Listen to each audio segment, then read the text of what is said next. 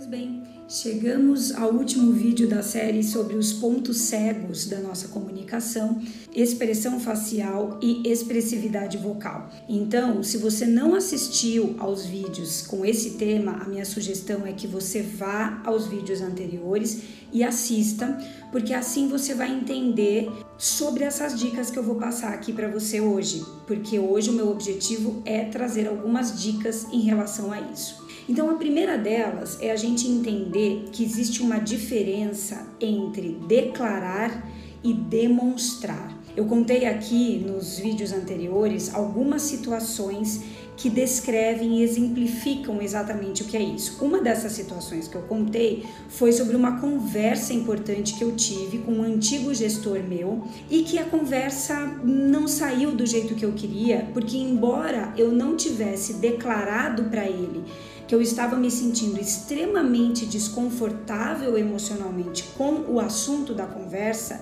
ele percebeu. Então eu não declarei, mas eu demonstrei.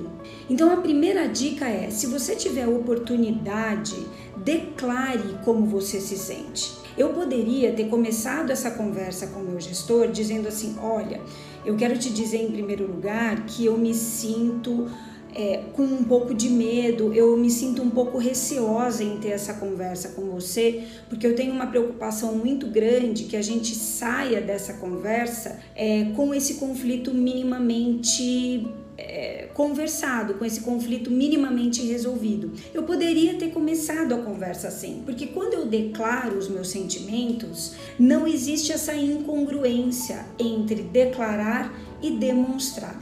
Então, se você tem essa oportunidade, a primeira dica é declare como você se sente em relação àquela situação. Se você não tem a oportunidade de declarar, por qualquer motivo que seja, a minha dica é preste atenção nos seus pensamentos e tente de alguma forma mudar a sua perspectiva daquela situação antes de você conversar, antes de você ter a conversa difícil ou antes de você fazer a sua apresentação, por exemplo. E aí, eu também sugiro que você vá até um vídeo que eu gravei anteriormente que fala sobre o poder dos nossos pensamentos, como os nossos pensamentos geram emoções que influenciam os nossos comportamentos. Então, nesse caso dessa minha conversa difícil com o meu gestor, eu poderia ter focado no objetivo da conversa. O que, que eu quero, o que, que eu queria com aquela conversa? Eu queria que ele dissesse para mim que nós íamos marcar uma reunião então com a outra pessoa envolvida na situação. Esse era o meu objetivo. Mas quando eu entrei despreparada para a conversa com ele, eu perdi totalmente o meu objetivo. Eu tirei totalmente o foco do meu objetivo. E aí o resultado foi esse que eu conto para vocês no vídeo anterior. Então foque no seu objetivo, defina o objetivo da sua conversa, foque nele e com isso você consegue trazer uma outra perspectiva para a situação. Então eu tiro o foco de como eu estava incomodada emocionalmente com aquela situação e coloco o foco, o foco na solução daquela situação.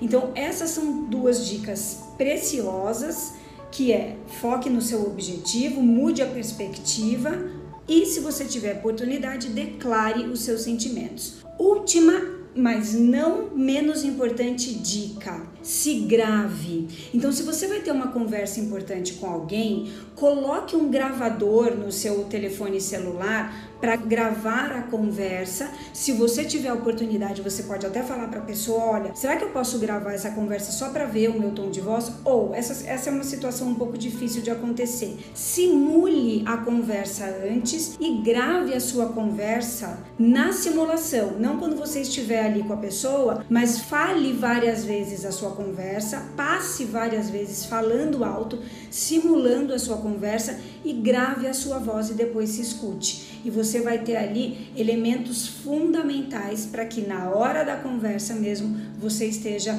com mais preparo para isso.